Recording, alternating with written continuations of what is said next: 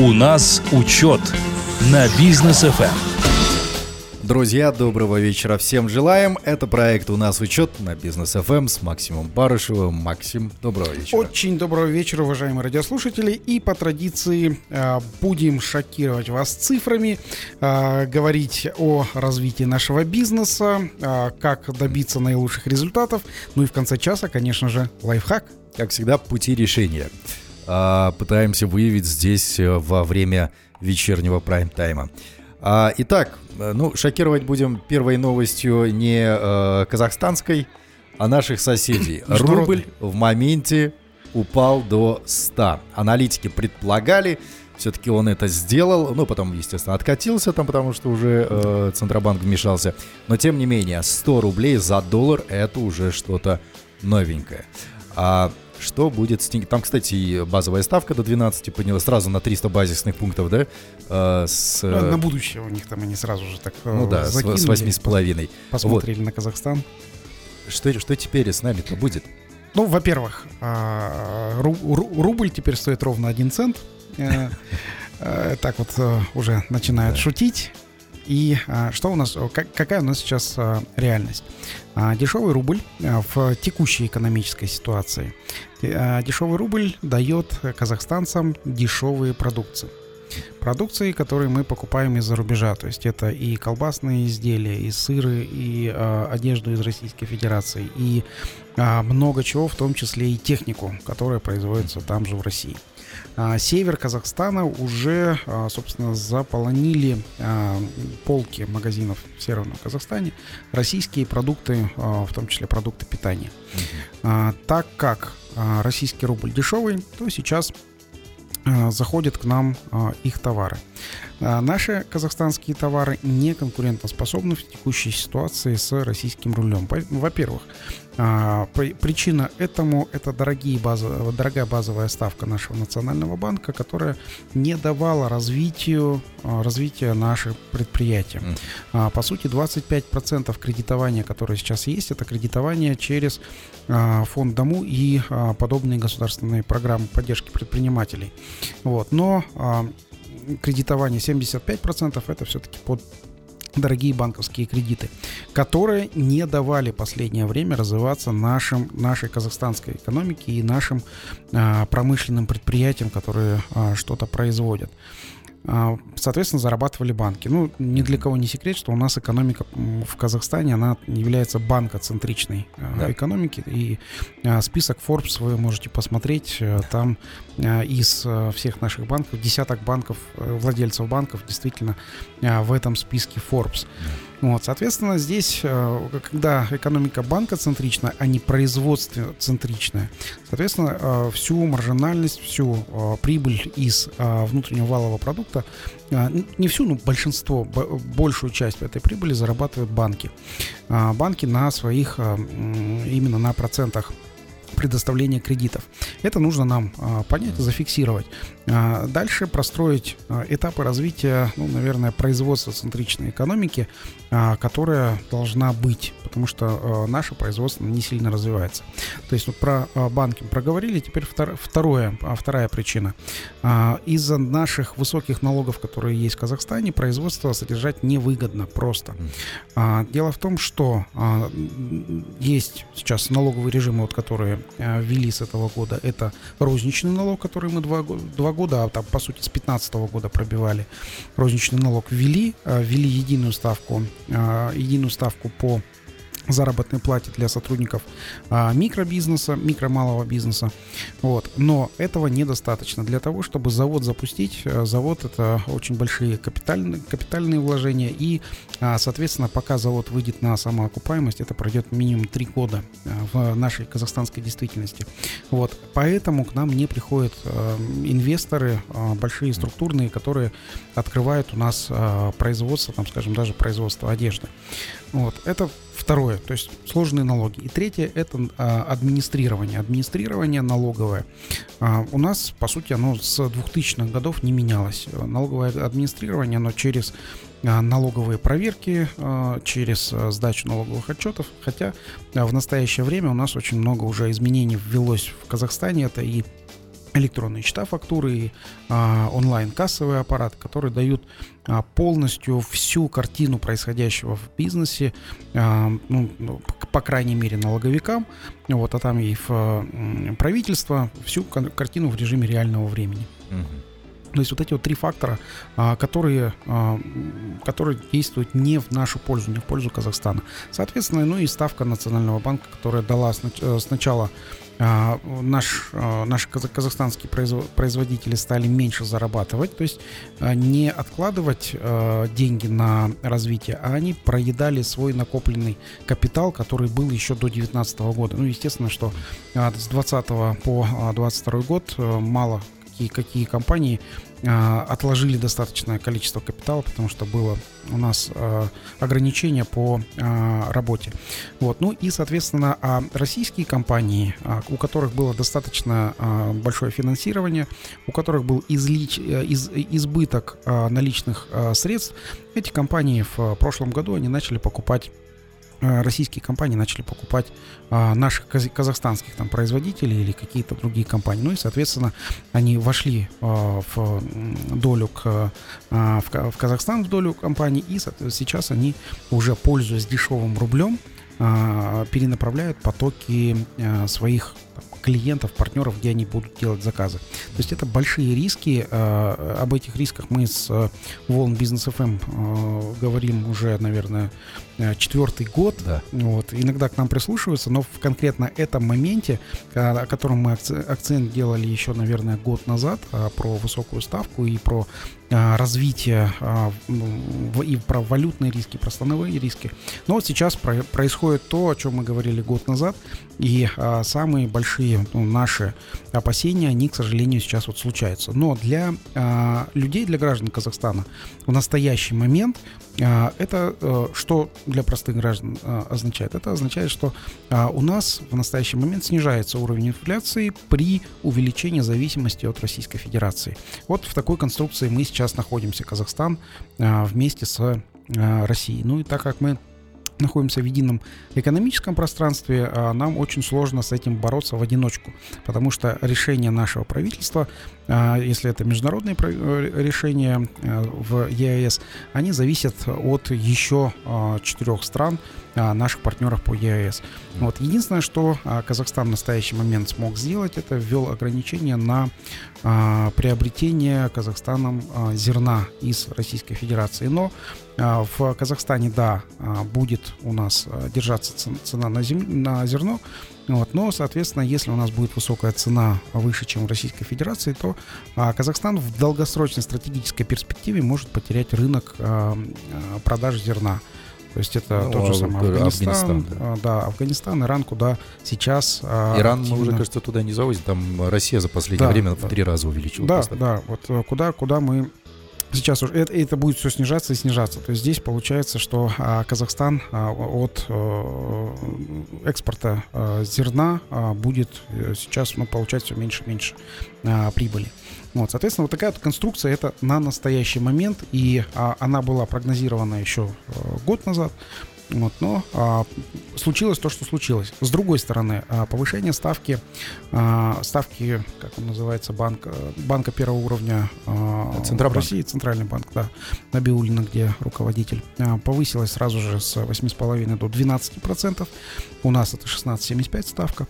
А, что, э, что будет? Соответственно, ожидается в России большая инфляция. Сейчас необходимо, если у вас есть какие-то потребности, купить что-то на зиму, а, купить, запастись какими-то продуктами, в том числе российского производства, я думаю, сейчас будет самый э, хороший момент что-то покупать именно из э, продуктов первой необходимости. Mm-hmm. То есть это и одежда, это обувь, это вот что-то что в этом плане. И скоропортящиеся продукты. Э, ск- да, скоропортящиеся продукты э, э, тоже, тоже возможно. Э, здесь вот цены э, низкие. Вот. Ну и подготовка к школе, школьная форма или школьная одежда какая-то, это нужно закупать именно прям вот прям сейчас, потому потому что э, в России Набиулина она э, сделала э, ставку выше. Это было экстренно, это было э, на будущее. То есть они не не как у нас, не за инфляцией поднимают ставку, они прогнозируют, что э, инфляция будет такого размера, они сразу ставку подняли и изымают денежную массу внутри России. Уже превентивно. Да, превентивно. Ну, якобы превентивно. Да, да, да. Вот. Но, опять же, в чем ну, тоже хочу сравнить нашу экономику, российскую экономику, вот ставка инфляции. У нас инфляция в основном завезенная. Вот, то есть мы, потому что мы мало что производим. В России же она внутренняя инфляция а, из-за избытка а, денежной массы. То есть денежной массы а, в России достаточно большое количество было имитировано, то есть произведено.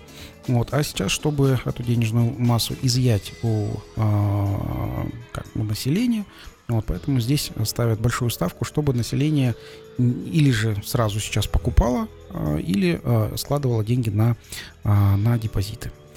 Есть еще пара вопросов по поводу российской экспансии в ближайшее время. Задам их сразу после рекламной паузы. Оставайтесь с нами, друзья. У нас учет на бизнес FM.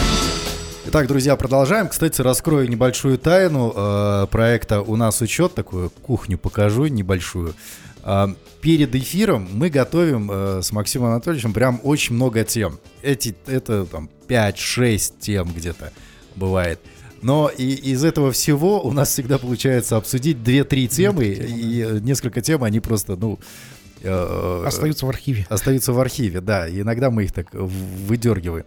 И вот эта вот тема, как раз-таки э, базовая ставка в Российской Федерации, э, падение рубля сейчас, да. а, оно, ну, так или иначе, будет на нас сказываться, поэтому продолжаем эту тему.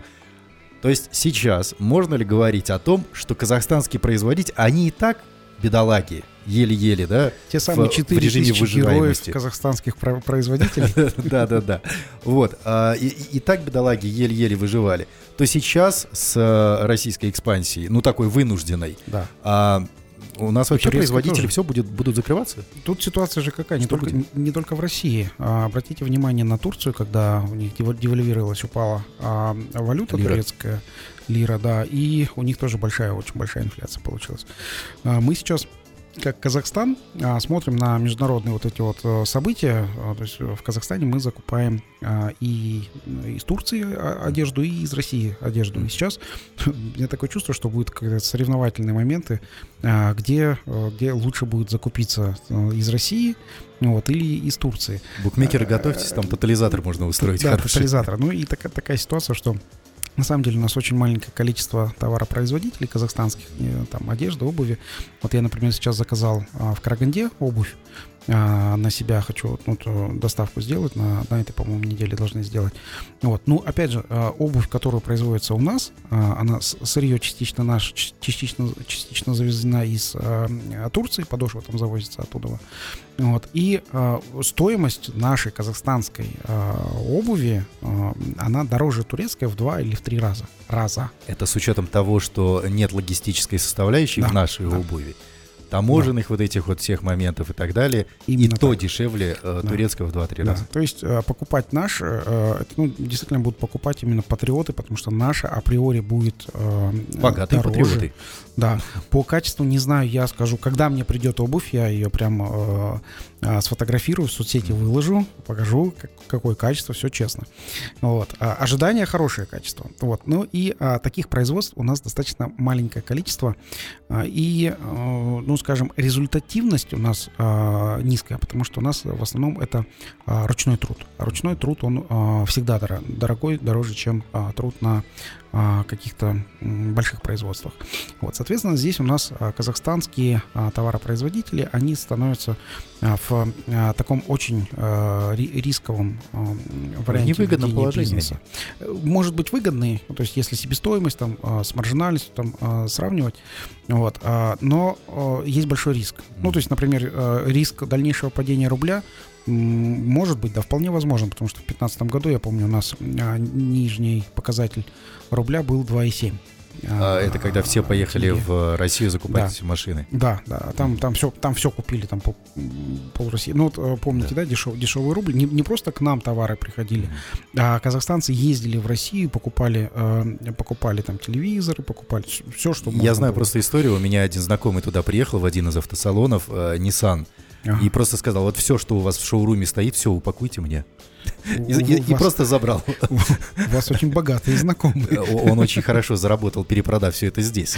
Да, ну вот а, сейчас вот я думаю, что а, такой вариант тоже возможен, а, то есть какой-то одномоментное а, дешевение рубля до трех тенге за рубль. Это возможно, но я думаю, не допустят наши страны такого большого падения рубля.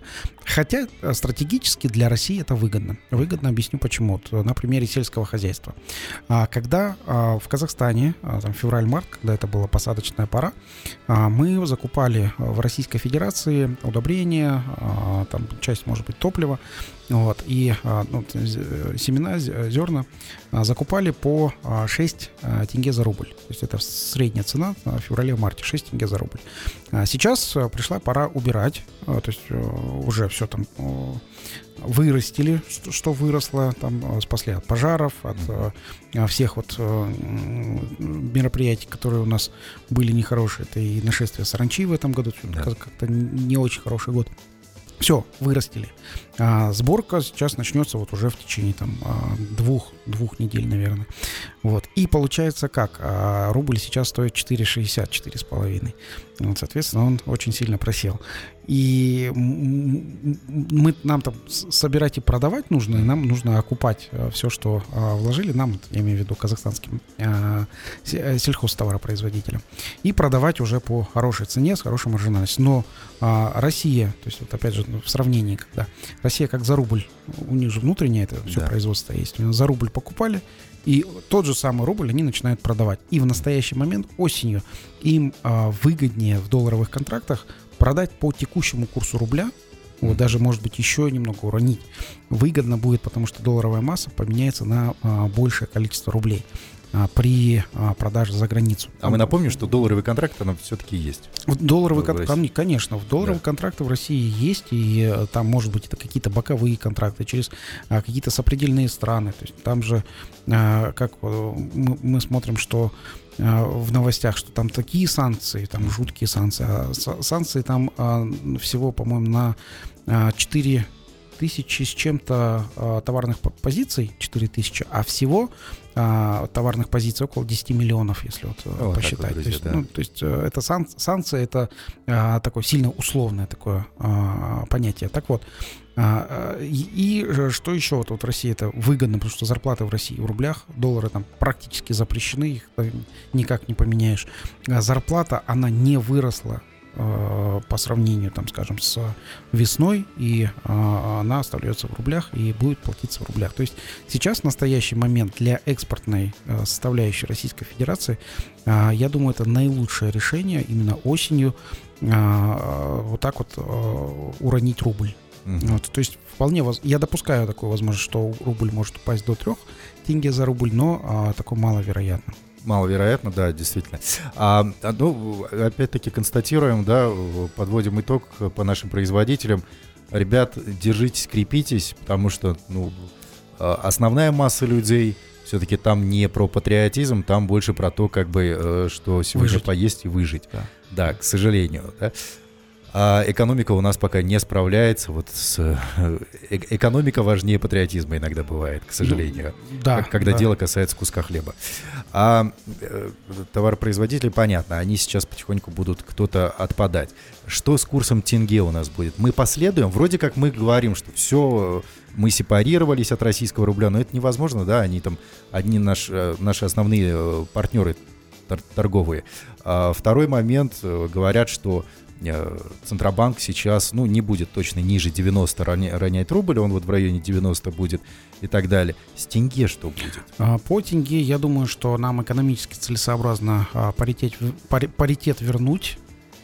А, Это тенге-рубль а, 5, а, 5,5.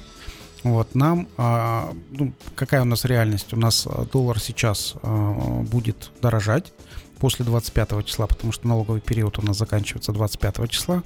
Хочу, пользуясь случаем, напомнить, уважаемые наши бизнесмены, что необходимо налоги заплатить до 25 числа. Сейчас вот а, как раз-таки идет налоговая а, неделя. Но а, так, получается, традиционно сложилось, что доллар в эту налоговую неделю, он стоит дешевле. Так что если у вас долларовые накопления, это сейчас невыгодно менять доллары, потому что доллар Я думаю, он вырастет после 25 числа, и я думаю, что он вырастет до а, 460 тенге, там в какой-то ну, прогнозный период. 460, окей. Да.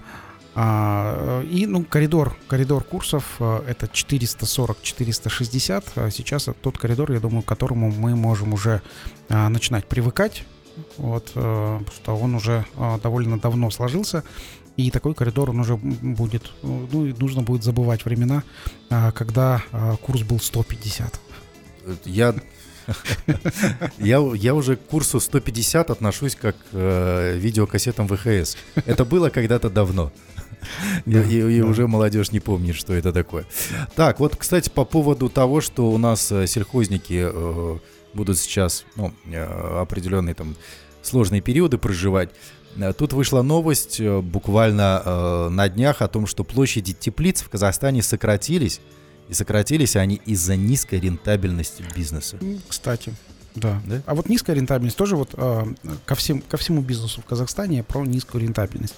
А, э, есть а, рентабельность и а, срок а, оборачиваемость а, капиталов. Вот здесь а, такая штука. Вроде бы а, низкорентабельная торговля и более высокорентабельная это производство. Но если мы посмотрим, то в, в торговле э, рентабельность ниже, но срок оборачиваемость быстрее. В производстве рентабельность выше, срок оборачиваемости до- дольше. Поэтому здесь вот э, по э, рентабельности, рентабельность в Казахстане, она в среднем, а, она ниже, чем а, мировая. И ухудшает э, нашу рентабельность предпринимателя, в том числе ставка Национального банка, когда мы 24-25% а, годовых должны отдать банку. То есть боль- самое рентабельное, самое рентабельное то, что есть у нас в Казахстане, это банк. Вот самое рентабельное. Как, как, как открыть банк? Может, лайфхак сделаем как-нибудь? Целую программу этому посвятим. Как открыть банк в Казахстане? Позо- Позовем э, Тимура э, Турлова, который э, расскажет, как э, открыть два банка, э, один, один, из кото- один из которых просто э, обанкротился, вот, а второй вроде идет э, и хорошо развивается. Ну, на- насколько мне известно, они до 15,5 миллиардов чистой прибыли выросли, если мне не изменяет память. И что-то там то ли 72, то ли 95 процентов у них рост по сравнению с прошлым годом. Классно. Это прям очень крутый показатель. Ну да, это хороший банк.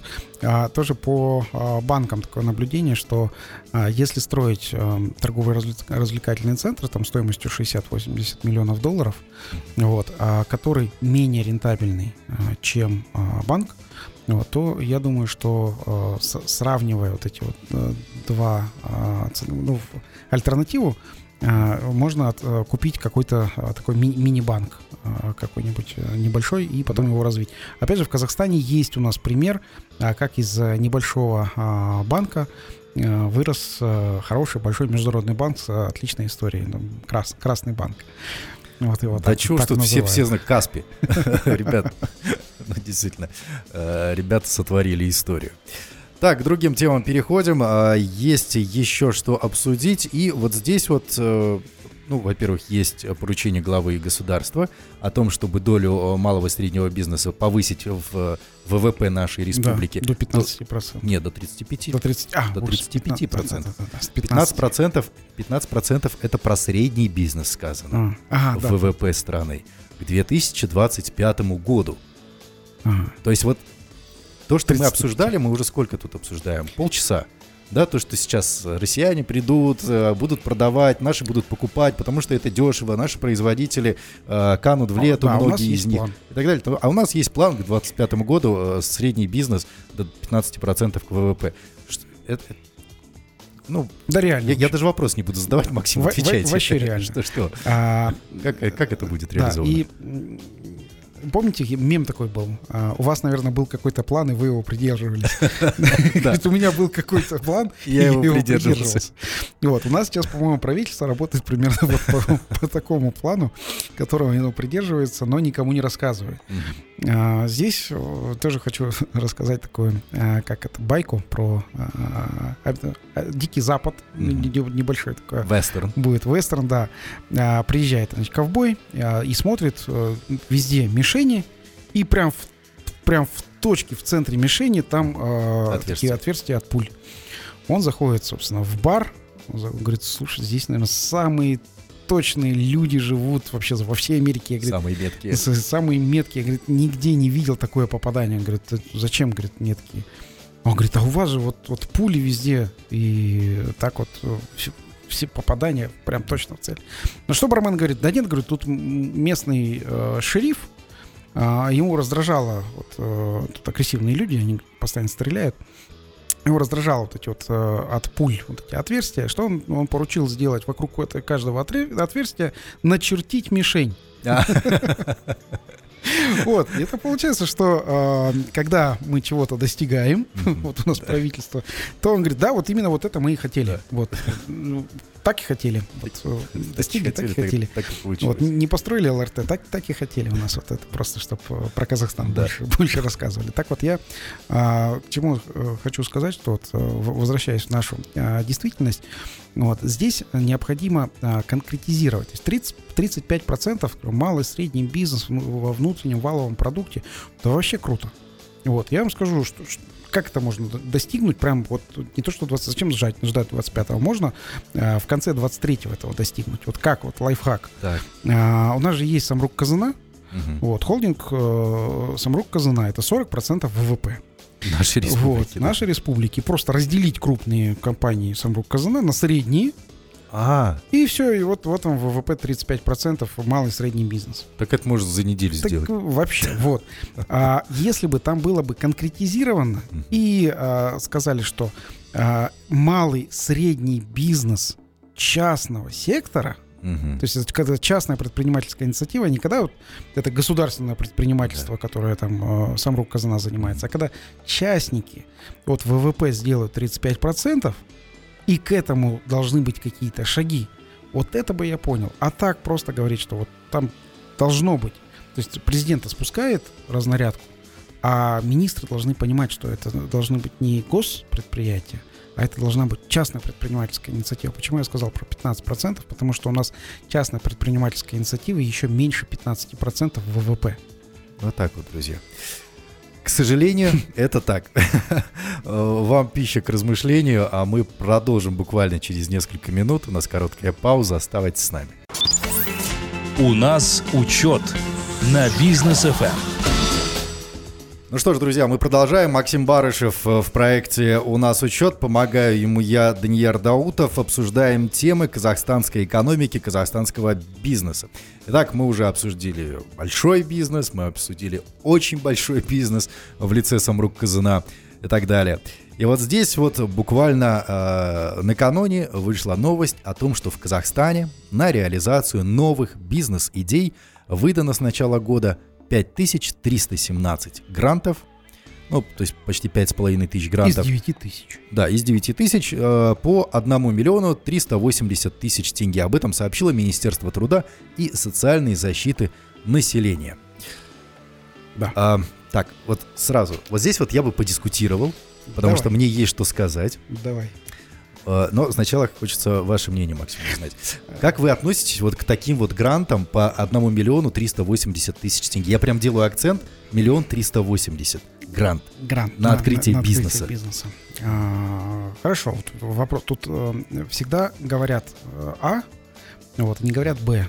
Вот, э, грант, гранты выдали, да, каким-то вновь открывшимся предприятиям, а, А список, что- нет, списка точнее, которого чтобы, нет. чтобы они открылись. Да, чтобы, чтобы они открылись, да. Вот, э, это 5, 5317.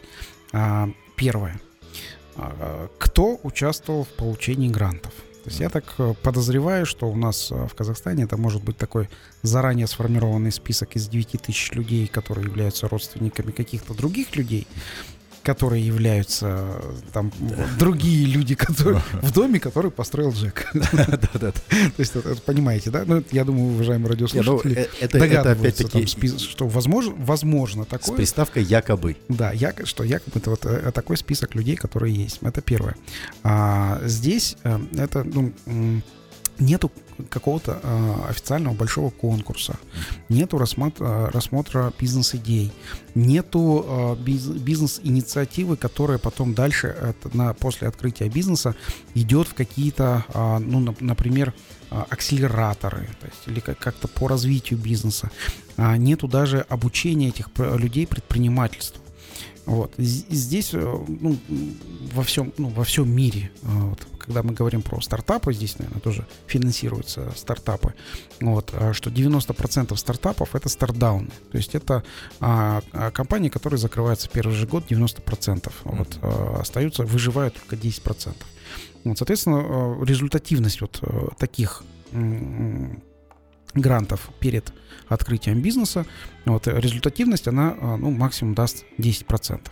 Вот, естественно, ни налогов, ничего оно а, не, а, не принесет государству. То есть это государство просто раздает деньги. Раздает деньги, причем по каким-то непонятным критериям в настоящий момент. Вот, Минтруда а, ну, Они с гордостью об этом заявляют. Да, соответственно, здесь вот как э, эти там 10 тысяч людей, сколько э, людей еще э, наймут. Это же Минтруда, у них же KPI есть. То есть каждая программа должна а, выполнять определенный KPI. Если просто раздать деньги, KPI, KPI раздать день, деньги в количестве а, 9 тысяч а, пред, а, будущих, там, возможно, предпринимателей, это одно KPI. Вот. А потом KPI проверки.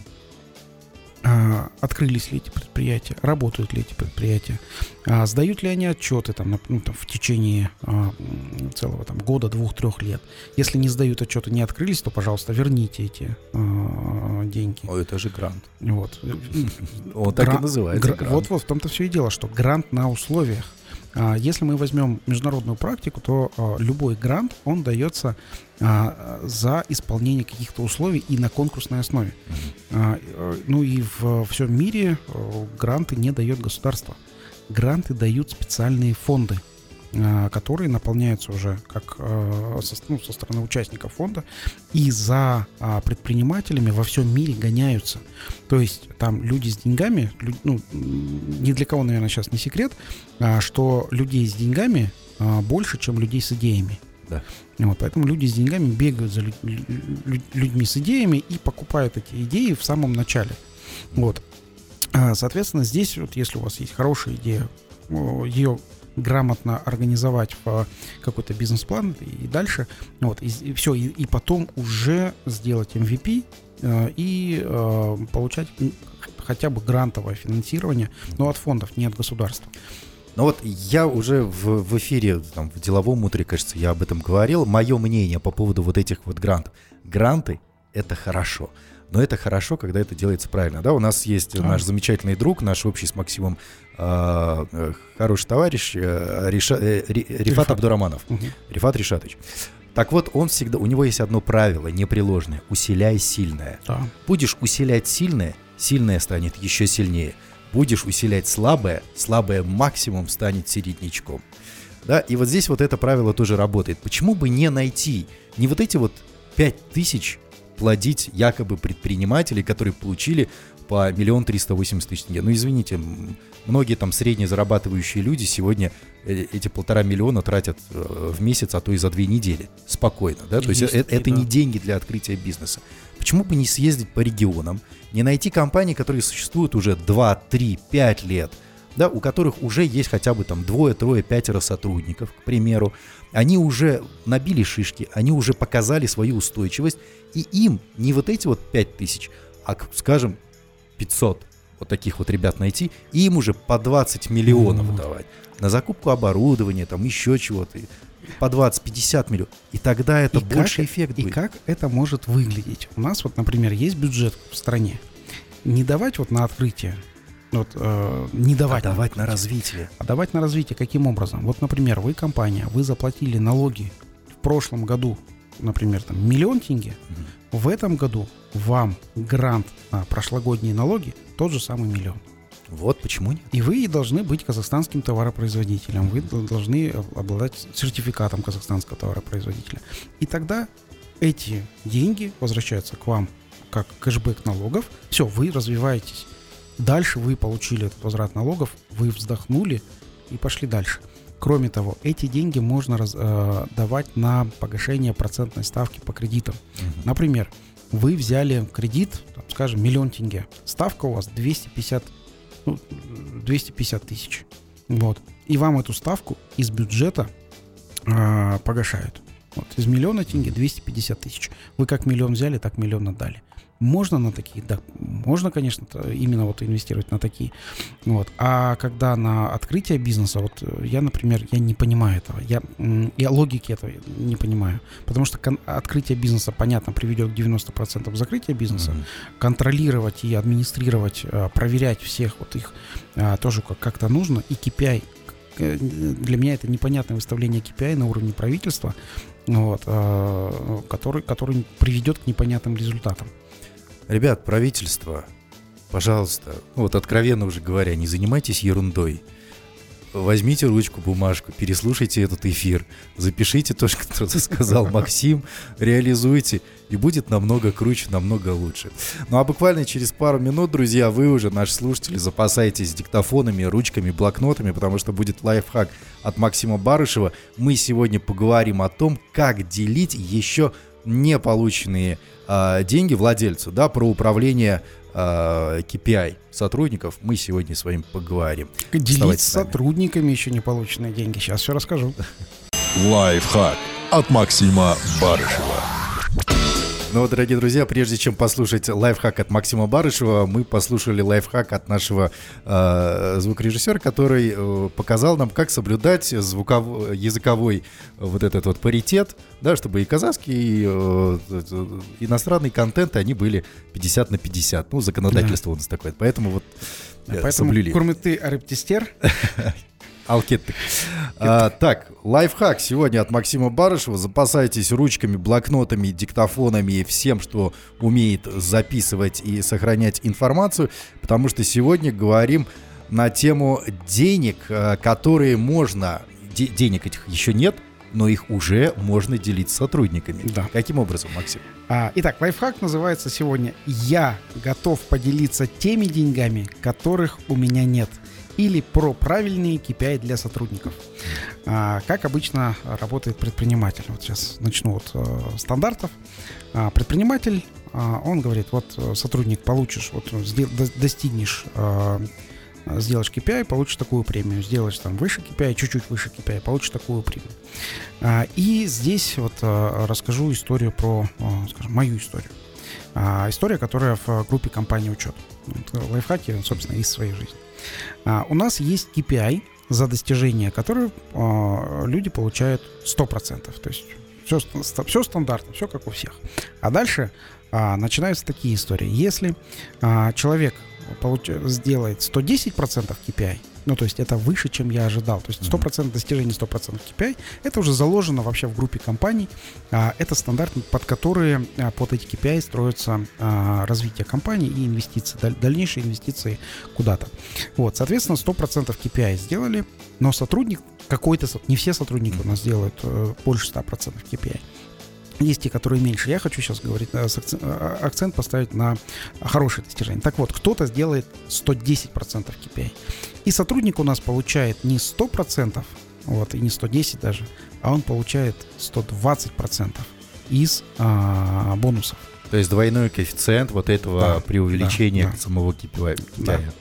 А если он делает 30%, то он получает еще сверху, он получает 50%, 150% бонусов. А, соответственно, здесь что это означает для меня как для предпринимателя? Я не ожидаю от этого сотрудника что он принесет настолько больше денег. Это для, а, для меня, как предпринимателя, это неожиданный бонус. Это угу. те деньги, которых я не ожидал, но я их неожиданно получил от какого-то сотрудника. И, конечно, я этими деньгами готов делиться.